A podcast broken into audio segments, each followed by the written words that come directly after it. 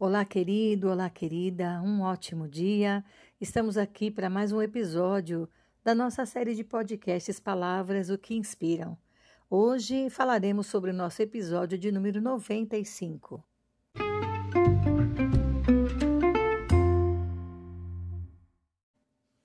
Bem, nossa palavra para hoje é apatia. A palavra apatia tem origem no grego apatia, onde patos remete para aquilo que afeta o corpo e a alma. A palavra apátia foi formada a partir da junção do prefixo a à palavra patos. O prefixo a indica falta ou ausência de alguma coisa, e a palavra patos significa emoção ou paixão, aquilo que uma pessoa sente. Patos também pode ter o sentido de algo que acontece na vida de alguém, uma experiência ou algum infortúnio. Patos era ainda usado no sentido negativo de sofrimento. Assim, apátia significa literalmente a ausência de sofrimento ou de emoção. É literalmente o estado de uma alma indiferente. O conceito de apátia era uma parte importante da filosofia estoica que surgiu na Grécia Antiga. Os estoicos argumentavam que quando uma pessoa era dominada por suas emoções irracionais, isso causava sofrimento em sua vida, e para atingir a paz e a tranquilidade, os estoicos procuravam analisar as suas emoções de maneira racional e transformá-las em coisas positivas. A palavra apátia passou do grego para o português indiretamente através do latim apatia. Com o tempo, a palavra apatia perdeu algum do seu sentido original e passou a ter uma conotação mais negativa, de insensibilidade ao, ao sentimento. Apatia é uma condição psicológica caracterizada por um estado emocional de indiferença. É a falta de emoção ou motivação de um indivíduo perante algo ou alguma situação. Geralmente é acompanhada por um desgaste físico, pela inércia, uma fraqueza muscular e até mesmo a falta de de energia que a gente chama de letargia.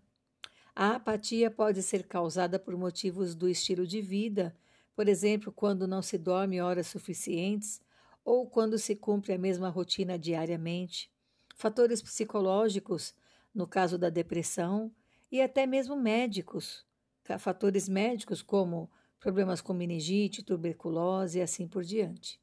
Ellen Keller talvez soubesse bem o que era a apatia. Ela era cega e surda. No entanto, com esforço, formou-se. Foi a primeira mulher a ingressar numa universidade. Ela fez filosofia e atuou nas causas sociais. Ela, em uma das suas frases, declarou: A ciência pode ter encontrado a cura para a maioria dos males, mas não achou ainda remédio para o pior deles, a apatia dos seres humanos. Na Bíblia, a palavra apatia aparece mais como indiferença. A parábola do bom samaritano, descrita em Lucas 10, traz um panorama de violência e abandono de um homem que foi assaltado por malfeitores e ficou jogado na estrada por um tempo considerável. A estrada não era tão movimentada, mas passaram por ali três pessoas. Dois foram apáticos à situação desfavorável do rapaz, mas um homem praticou o contrário da apatia e o socorreu. Era o bom samaritano. Normalmente olhamos torto e falamos mal daqueles que passaram pela estrada e não prestaram socorro ao pobre homem largado à beira do caminho. Até porque eles eram do mesmo povo. Chegamos a acreditar que no lugar deles nós agiríamos exatamente como o samaritano que parou, cuidou do ferido, doou seu tempo e o seu dinheiro para cuidar dele. É verdade, lendo a narrativa, dificilmente nos identificamos com o sacerdote e o levita, que foram cuidar da sua vida e dos seus próprios interesses, e não deram atenção ao homem que estava sofrendo ali. Bem, olhando para a vida real, podemos tentar calcular quantas vezes vimos alguém num estado parecido e não paramos para ajudar.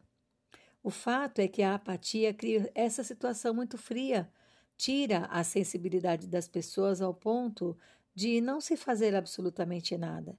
E isso não se refere apenas aos desconhecidos.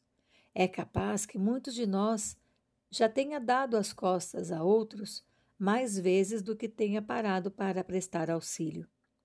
Louvo intensamente a Deus, porque Ele é sempre generoso conosco. Nunca nos trata com apatia, ao contrário, em Cristo vemos o quanto Ele mesmo, tendo motivos verdadeiros, preferiu não nos ignorar e gentilmente nos estendeu as suas mãos.